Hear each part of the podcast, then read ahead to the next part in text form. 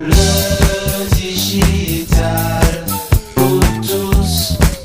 ce rendez-vous du vendredi, c'est ma gourmandise. C'est le moment où tous ensemble, avec euh, vous tous, oui, qui êtes présents pendant le direct et avec des piliers de la Redachrome, on fait le retour sur ce que nous avons appris cette semaine. Ouais, sur ce que ça nous a inspiré, donné comme idée, fait comme connexion. Enfin bref, des trucs merveilleux qui font que ben, prend un peu de recul. On a appris plein de choses cette semaine. Les invités étaient passionnants. Vous dans les commentaires, vous pouvez jouer vous aussi.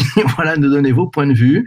Et puis, euh, j'ai plaisir, l'honneur l'avantage d'accueillir mes deux amis, Louisa Amara et Damien Douani, sont avec nous. Bonjour Louisa. Bonjour PPC, bonjour à tous et toutes. Et bonjour Damien. Salut, salut, salut. Eh ben, ça fait du bien et on est très heureux de te retrouver ce matin. Je sais que tu es de bon pied et de bonne humeur, de bonheur. Oui. Voilà, c'est le bonheur. Alors, cette semaine, on y revient un tout petit peu. On a eu des épisodes très riches. Lundi, on a parlé du nouveau rapport au travail et au temps.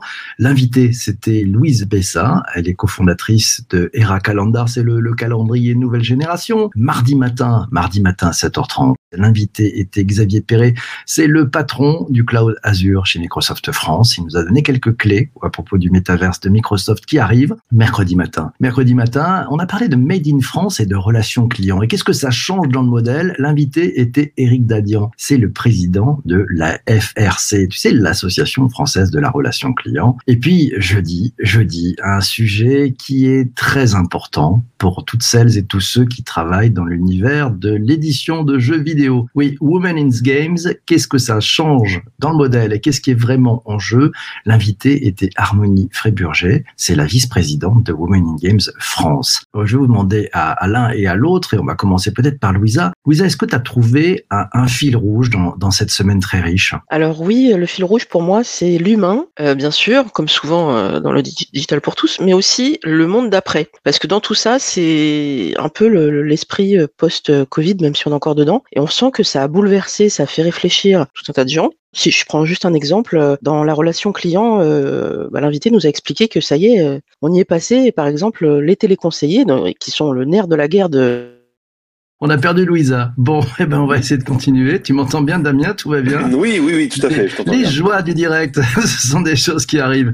Euh, Damien, de ton côté, est-ce que tu as repéré toi euh, des, euh, ouais, des, un fil rouge un peu pour pour cette pour cette semaine? Eh ben, Louisa était en train de, de, de dire que il y avait l'humain, il y avait le monde d'après. c'est un peu un peu pareil. J'allais dire le monde d'après, le monde du travail ou d'après. même si tout n'est pas résolu, c'est la la sensation que j'ai eue avec des, des, des innovations technologiques, avec avec euh, des, euh, des innovations peut-être managériales, organisationnelles, et avec quand même des problèmes qui restent dans ce monde d'après et qui nécessitent d'être euh, d'évoluer, et dont peut-être justement ces innovations technologiques et innovations managériales vont peut-être permettre de faire évoluer. Quand je dis ça, je pense notamment, donc bien sûr, à ta dernière invitée de, jeudi hein, sur la question de la place des femmes dans le, domaine du jeu. Donc voilà, c'est un peu ce, fil rouge que j'ai vu se dessiner euh, ces nouveaux relationnels, ces nouvelles manières de faire, et pour autant des problèmes qui restent euh, qui restent là et euh, qui nécessitent de d'évoluer. Et on croise enfin on croise pas les doigts. Non on croise c'est pas une question de croiser les doigts. C'est une question d'être volontaire. On espère que tout ça va permettre d'aider justement à améliorer notamment la, la, la place des des, des, femmes dans, dans, le milieu masculin qui est celui du jeu. Et alors ça tombe bien parce que Louisa est revenue. Voilà. Alors Louisa on va reprendre un peu sur ton, ton fil rouge de, de cette semaine oui, un peu Je suis vraiment, je suis vraiment désolée c'est les joies du direct. Ça s'est coupé d'un seul coup je ne sais pas pourquoi écoute, on n'a qu'à dire que Mercure est dans notre signe, mais il va en sortir. Donc, en l'occurrence, effectivement, j'étais sur euh, euh, les téléconseillers, euh, la relation client et l'importance de ce lien humain à humain. Et que grâce à ce monde d'après, ce monde où on est aujourd'hui, eh bien, et moi, c'est très important pour ma fibre sociale, les téléconseillers peuvent dire, je peux faire du télétravail, je suis autonome, je suis capable de donner le meilleur de moi-même en étant en télétravail, ce qui était rigoureusement impossible à négocier il y a encore quelques mois. Et moi, ça me touche particulièrement ayant travaillé en service client chez Orange pendant très longtemps. Ça me fait très plaisir que enfin on reconnaisse la valeur, le, professionnalisme de tous ces gens-là, qui ont aussi été en première ligne hein, pour nous aider, pour faire nos commandes pendant toute cette période de pandémie. Donc euh, voilà, moi je retiens euh, l'humain et l'autonomie. Et ça y est, enfin on avance sur ces sujets-là. Commentaire de, de, Anne qui nous dit ce qu'elle a retenu comme fil rouge, c'est le monde de demain et la relation à autrui.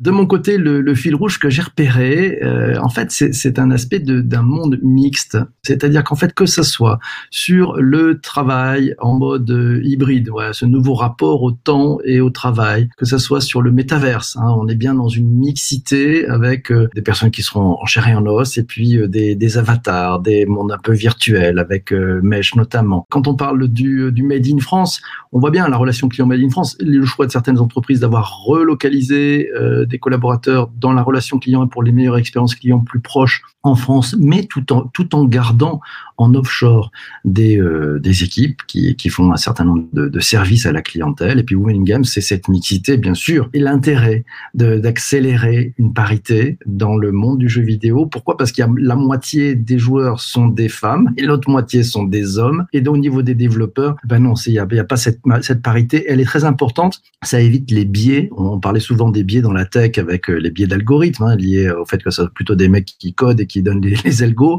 Et eh ben avec la mixité, ça évite les biais des algos. Et eh ben avec la mixité dans le game, ça évite aussi les biais dans la construction des jeux, dans la représentation aussi des jeux. Et ça va amener probablement, est ce que nous disait euh, notre ami euh, Harmonie, plus de richesse. Voilà, c'est pour mon fil rouge de, de, cette semaine. On va redescendre un petit peu avec vous deux, puis avec tous celles et tous ceux qui sont présents pendant le direct sur les épisodes de la semaine. Et je voulais qu'on creuse un peu ce que vous avez appris, ce que ça vous a inspiré aussi.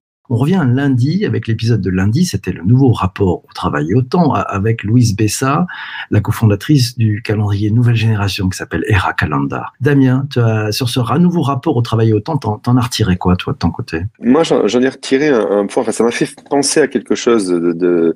Euh, le, point, c'est, enfin, la phrase qui a été dite, c'était que le temps n'a pas la même valeur pour chacun. Et euh, d'ailleurs, je, me rappelle que tu, tu, avais rebondi en disant que justement, aujourd'hui, on était payé euh, autant. D'où les dérives d'ailleurs qu'on peut avoir euh, en plus de zèle, notamment en France. Nous sommes spécialistes sur le sujet, sur le côté regardez comme je travaille tard. Oh là là, mon Dieu, je travaille, je travaille beau, beaucoup. mais ça n'a, ça n'a aucun sens. Ça n'avait aucun sens et ça n'a plus aucun sens. À titre personnel, moi par exemple, je sais que j'ai identifié dans mon temps de travail de la journée des biorhythmes je sais que je suis bon à certains moments pour certaines choses. Et il faut pas me demander de faire autre chose. Alors bien sûr, si on ne peut pas faire autrement, je le fais. Mais je sais que je serai particulièrement optimisé, on va dire, pour certaines tâches à certains moments de la journée. Euh, je suis bien meilleur euh, le matin pour certaines choses, pour dépiler mes mails, pour euh, réfléchir à, à, à, certains, à des choses que je dois produire, par exemple, ou le soir très tard. Euh, je sais que l'après-midi, je suis meilleur pour euh, travailler en co-construction avec des gens, par exemple, en réunion. Voilà. Donc ces moments-là, et voire même euh, truc de dingue, euh, j'adore faire la sieste. Et euh, j'ai besoin de mes 20 minutes de sieste flash en début d'après-midi pour être au taquet toute l'après-midi. Et le truc dingue, c'est quand j'ai pas ça, euh, eh ben je ne suis pas bien. Donc je préfère prendre 20 minutes pour être ensuite au taquet pendant 5 heures que de me traîner pendant 5 heures. Quand on est en entreprise, euh, ben, c'est pas forcément évident d'avoir ces rythmes-là. Ton invité nous donnait des exemples d'entreprises qui aujourd'hui amélioreraient s'il améliorait ça c'est génial. Très souvent, c'est des boîtes plutôt start-up ou de moyenne grosseur. Les grands comptes, il va falloir encore ramer, ramer pour ça. Mais je pense qu'il y a quelque chose qui est en train de changer, qui est hyper, qui est hyper intéressant. C'est ce que j'ai retenu de, de, ta première invitée. donc de reprendre, reprendre la, main hein, sur, euh, sur son temps. Et puis euh, toi, tu es un pour la power nap euh, en entreprise. Louisa, de ton côté, sur ce nouveau rapport au, travail et au temps, qu'est-ce que tu as noté de particulier? Alors moi, j'ai retenu vraiment ce côté hybride, mais dans les deux sens. C'est-à-dire, euh, par exemple, elle proposait, euh, ton invité, que euh, le mercredi, quand certaines personnes doivent s'occuper de leurs enfants le mercredi après-midi, c'était tout un micmac avant, il fallait poser l'après-midi ou il fallait s'organiser.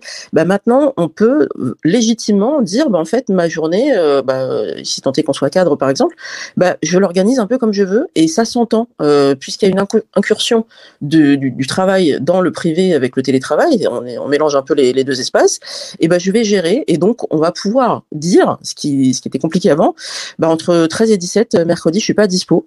Euh, je fais mes trucs perso, euh, voilà, je vais même pas m'expliquer spécialement. Et je reprends après. Et voilà, cette espèce de, de fluidité, enfin, on, y est. Et je retenais aussi des petits tips qu'elle nous a donnés qui sont très utiles sur la durée des réunions toujours se prévoir ces 10 minutes de battement pour éviter de faire du back-to-back qui ne sert à rien. On arrive stressé dans l'autre réunion, on n'a pas eu le temps de se poser, de débriefer, de faire son petit mail. On reporte, on est dans la procrastination, ça n'avance pas. Alors juste, et c'est vrai que c'est pas con, moi ça fait un petit moment que je le fais, euh, on se fait pas des réunions d'une heure, on se fait des réunions de 45 minutes parce qu'on sait que ça va dépasser un peu, qu'il va nous rester 10 minutes aussi, parce que l'humain au cœur, c'est aussi avoir une petite pause technique entre, entre deux réunions. Ça peut aider quand même, on reste des humains. Donc ça, j'ai trouvé très intéressant de, de, penser à ça. C'est très concret. Vive le timeboxing. C'est effectivement. On passe à l'épisode de, de, mardi. Euh, on a parlé du métaverse de, Microsoft. Alors bien sûr, quand on dit métaverse, il y a, il y a tellement de, de pubs, de bruit là-dessus. Tout le monde pense Facebook. Eh ben non, Microsoft euh, va préparer, prépare quelque chose qui sera disponible dès le premier trimestre. Euh, Damien, euh, t'en as pensé quoi de, de ce métaverse de Microsoft? Le sujet Metaverse, ça fait des années que je le suis, et, euh, parce que c'est pas nouveau hein, comme sujet, c'est un sujet qui a quasiment 20 ans, et, euh, et, bien sûr, il ne peut faire que battre mon petit cœur de geek. Mais euh, au-delà de ça, ce que j'ai trouvé intéressant dans, dans, l'approche de, de, Xavier, c'est cette dimension d'abord B2B, hein, qui est l'orientation de Microsoft, et, et cette dimension que j'ai trouvé intéressante, qui était la, la, notion de modularité. Autrement dit, on n'est pas obligé d'aller dans, dans, dans, le Metaverse, c'est une option, on va dire, pour par rapport aux différents outils qu'il peut y avoir, même si après il nous expliquait quand même que ben, c'est vachement bien parce que quand on est à distance, pour certaines personnes, c'est mieux peut-être d'avoir cette sensation de se voir, d'avoir une sorte de jumeau numérique euh, dans, un monde, virtuel ou une salle de réunion virtuelle. Moi, je trouvais ça intéressant. Les, deux points que j'ai retenus, le, premier, c'est euh, cette notion d'avatar qui a son, prolongement numérique. Mais il y a un point qui, dans toutes les expériences que j'ai pu vivre aujourd'hui hein, de Metaverse, il y a un truc qui me manque, moi, tout le temps, c'est euh, le non-verbal. Euh, tout ce petit truc qu'on voit en vrai, vous savez, qui remplacera jamais l'humain, parce que le non-verbal, vous ne pouvez le voir que sur quelqu'un de, quelqu'un de physique. Euh, qui vous permet de capter des éléments, peut-être de la gêne, de la joie, du bonheur, de l'énervement, et qui permet justement aussi, notamment quand on est manager ou autre, de, de savoir moduler, de savoir orienter les choses. Et ça, un avatar, mais ben, vous le donne pas. Donc euh, ça, c'est le premier point que j'ai retenu. C'est je pense que le physique aura toujours un avantage par rapport au numérique là-dessus. Et puis, pour moi, ça me pose aussi la question, une question cruciale aussi pareil, qui, qui m'anime depuis des années, qui est la question des usages. Euh, Aujourd'hui, on est dans, on est, on est au, au, au, enfin, dans, le digital pour tous, on pose la question notamment de l'électronisme. Euh, quand on voit aujourd'hui que certaines personnes ont du mal, par exemple, avec des QR codes tout simples hein, pour des questions de, de, de, passe vaccination, par exemple, euh, eh bien, euh, la question de leur dire, bah, demain, tu sais quoi, tu vas aller dans un métaverse, qui est un monde virtuel dans lequel tu vas pouvoir faire ta réunion. Allez, on y va, c'est parti. Eh ben, je pense qu'il y a des gens, ils vont, ils vont trouver la marche assez haute. Euh, donc ça pose cette vraie question d'accompagnement des usages pour justement aller vers ces nouvelles manières de faire. Euh, et je pense que ça va être compliqué pour, pour certains. Et donc il ne faut pas tomber non plus dans le solutionnisme technologique. Ouais, faut pas tomber dessus. Euh, plutôt bien vu ça. Louisa, de ton côté, métaverse de Microsoft. Alors moi j'avais l'impression d'être dans Minority Report, mais c'est un peu normal quand on écoute Xavier Perret parce que euh, a beaucoup beaucoup de références filmiques et je, je me disais en fait ça y est on va rentrer dedans, on va pouvoir. Euh, il a beaucoup parlé de, de 3D, de visualisation 3D de, de projets ou de process ou de ou même de, chaînes de, production de valeur. Et c'est vrai que ça ça fait rêver. On a l'impression que ça y est on va y arriver quoi. Les, les voitures qui volent quoi c'est parti. Oui euh, ça fait rêver, mais effectivement comme dit Damien c'est très important, on ne laisse personne au bord de la route et donc il faudrait pas que ce soit la révolution uniquement des, geeks. Euh, on va devoir accompagner tout le monde, donc ça c'est un, vrai sujet. Mais bravo à Xavier, j'ai compris le concept. Donc si moi j'ai compris, euh, on va pouvoir accompagner les gens aussi là-dessus. Et c'est un vrai champ des possibles qui s'ouvre, donc euh, hâte de voir ce que ça va donner. Ouais, tiens, Jean-Emmanuel qui nous dit le non-verbal, les émotions, on ne peut pas passer à côté. Laura a repéré, joli, le solutionnisme technologique, plutôt bien vu. Moi, moi ce qui m'a, j'ai trouvé intéressant, je vous rejoins sur, ce, cette histoire de, d'arriver à embarquer tout le monde dans, dans ces sujets-là. C'est pas, c'est pas facile. Hein. On va avoir bien sûr des, des gens qui vont être pas à l'aise pour aller dans, dans ces métaverses. Il va falloir voir comment on arrive à les embarquer. Puis il y a des gens qui vont, je pense, peut-être refuser d'aller dans ces, dans ces mondes un peu parallèles.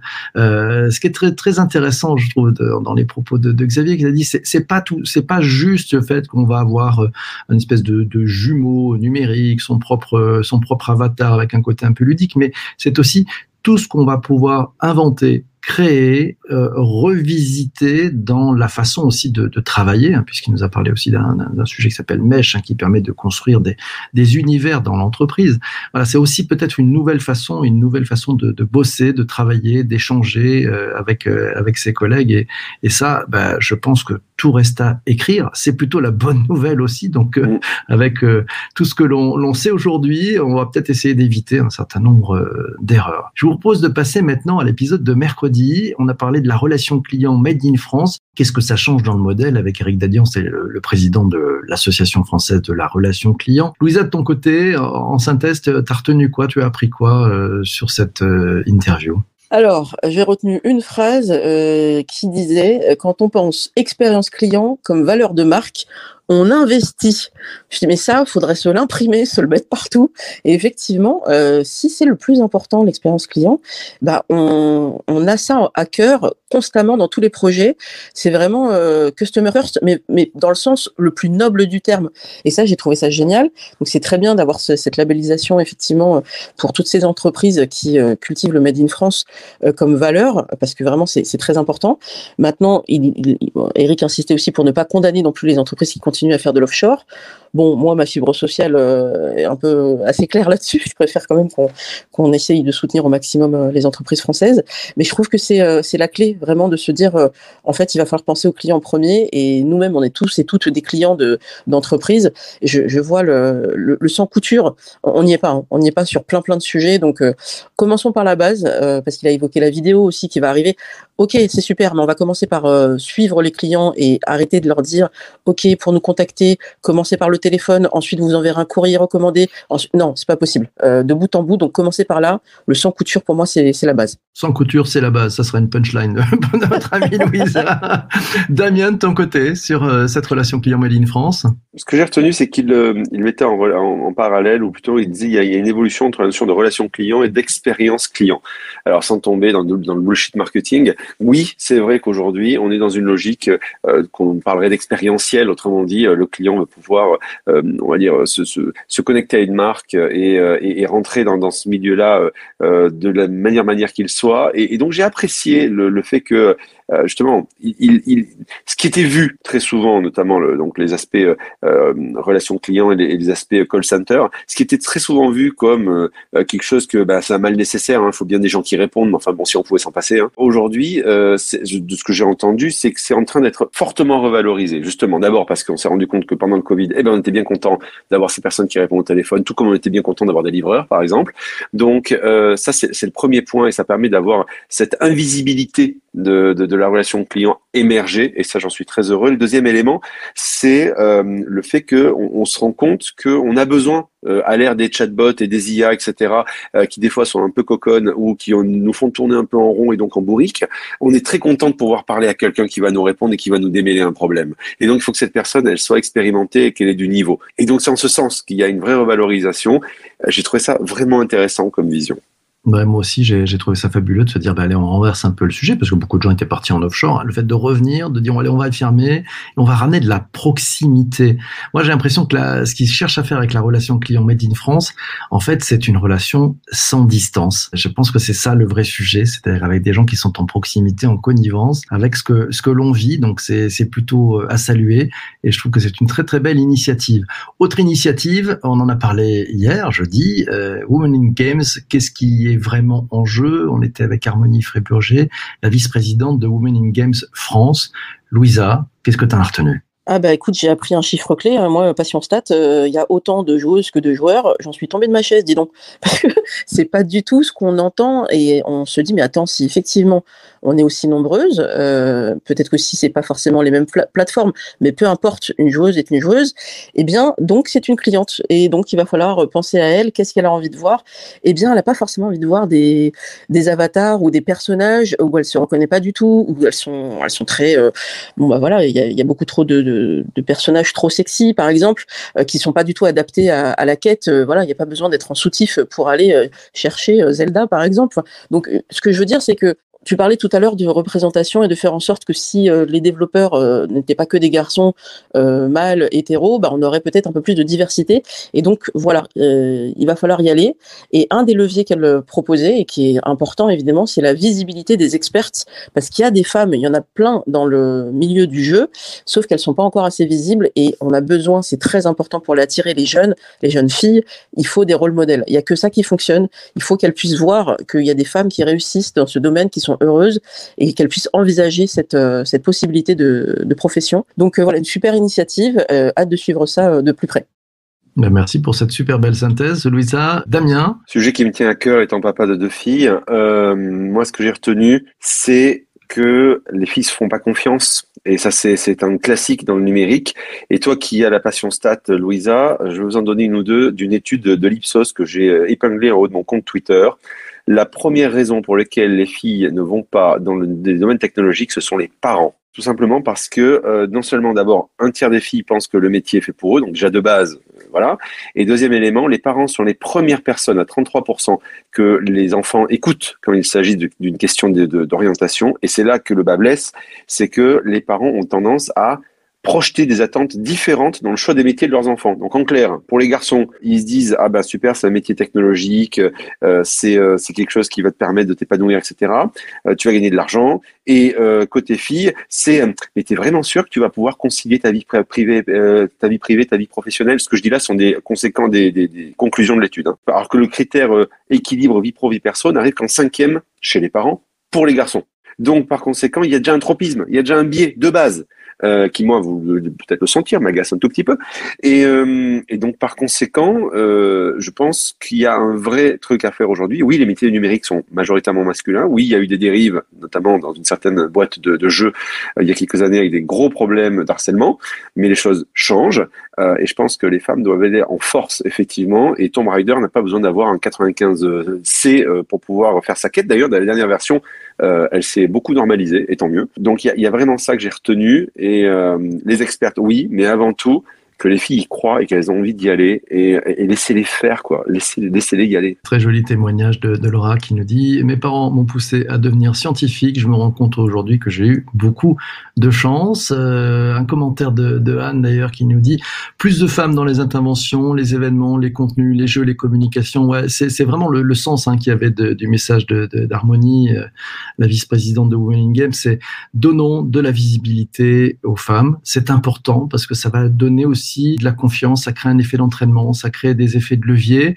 Et moi, je pense que la très très bonne nouvelle, sur ces statistiques, c'est s'il y a 50% d'hommes et 50% de femmes dans les joueurs, mécaniquement, ça serait idiot d'aller contre et donc il faut qu'il y ait une parité chez celles et ceux qui, euh, qui travaillent dans ces univers de, jeux vidéo. C'est le mot de la fin pour cette semaine, mais on va, on va vous donner un petit peu le programme de la semaine et faire réagir nos, nos, deux piliers de la Redacroom et puis vous tous qui et vous tous qui êtes présents dans, euh, dans, dans ce direct aussi. Lundi, euh, un beau sujet. Tiens, on va parler du, reconditionner nos devices, c'est nos, smartphones, voilà, leur reconditionnement. On va en parler avec Mohamed Sefan, c'est le CEO et le fondateur chez les artisans du mobile. C'est devenu depuis une boîte qui s'appelle All Ça sera lundi, mardi. Ah, on va retrouver notre ami Lucie Léger, notre coach professionnel d'équipe sur l'art de poser les bonnes questions. Ah, on va vous donner quelques, quelques conseils. Mercredi 8, mercredi 8, on va faire une petite prospective sur les tendances 2022. Qu'est-ce que, qu'est-ce qui va changer en 2022? L'invité, c'est Carolina Thomas, c'est la rédactrice en chef tendance sectorielle chez l'ADN. Jeudi, ben, je serai off. Donc, euh, voilà, vous pouvez faire votre grasse mat. Je sais que Damien, tu vas être très content. Et puis vendredi, bah, c'est le, le, retour de, du, du, retour de la rédac, hein, oui, le débrief. Je serai accompagné d'Isabelle Defay et de Vincent Caltabellota. Alors, tiens, Louisa, euh, sur cette semaine qui arrive, reconditionner nos devices, l'art de poser les bonnes questions, les tendances 2022, quelle est ta petite gourmandise? Bah, les tendances 2022, euh, bah, je te reconnais bien là, PPC, on, on, est, on est quoi le 2-3 décembre, au tout début, euh, calendrier de l'avant, et toi tu vois déjà en 2022. On n'y est pas encore, mais tu y penses déjà. Bah, c'est super, moi ça, ça, me touche beaucoup de pouvoir prévoir. Et le recyclage euh, ou reconditionnement, euh, effectivement, c'est indispensable. Donc euh, c'est très intéressant de voir ce qu'on va pouvoir faire de tous ces téléphones. Je sais plus combien il y en a en circulation. On a au moins un ou deux téléphones chacun quelque part dans les tiroirs. Bah, Qu'est-ce qu'on en fait? C'est un enjeu. Et alors les bonnes questions. Alors moi, m'a dit souvent que je posais trop de questions. C'est à partir de quand trop? Bah, C'est peut-être une bonne question. c'est une bonne question. Merci beaucoup. Damien, de ton côté, euh, sur ces trois épisodes de la semaine? C'est le, premier que tu as dit sur le reconditionnement. Il, il est majeur. C'est un sujet qui est un vrai sujet. D'abord, on a de, on a des boîtes super qui se lancent là-dessus euh, et c'est vraiment bien. Deuxième, euh, deuxième élément, euh, euh, bah, le circulaire, c'est génial parce que vous vous rendez compte que euh, ben, on peut avoir des super appareils. Moi, j'en achète régulièrement en reconditionné et j'ai des super appareils pour bien moins cher et qui fonctionnent bien. Et vous vous dites, mais pourquoi balancer ça à la, benne? Euh, Donc, tant mieux. Donc, je trouve que c'est, pour ceux qui ne le connaissent pas encore, j'espère que cet épisode leur donnera des, envies. Et j'en profite juste pour finir là-dessus, juste un, petit clin d'œil à un truc. Si jamais vous avez des choses dont vous ne savez pas quoi faire et vous vous dites, mais oh, ça va finir à la benne. Je parle pas d'objets électroniques, hein, je parle en général. Mais ça, ça va jamais intéresser les gens. Je sais pas, ces serviettes, ces chaussures, ces trucs comme ça, alors que c'est en bon état. Il y a une appli géniale qui s'appelle Give. Moi, je fais ça régulièrement.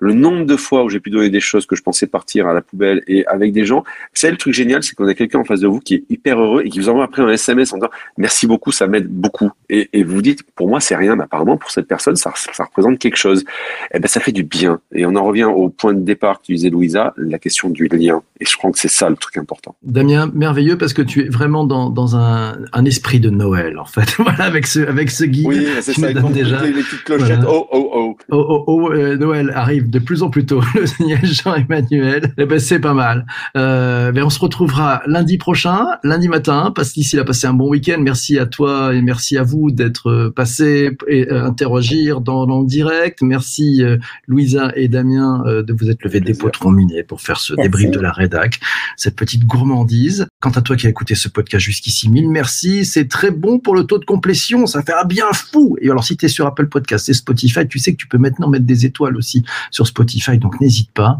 Surtout, ne lâche rien. Passe un excellent week-end. On se retrouve lundi matin. Ciao, ciao, ciao.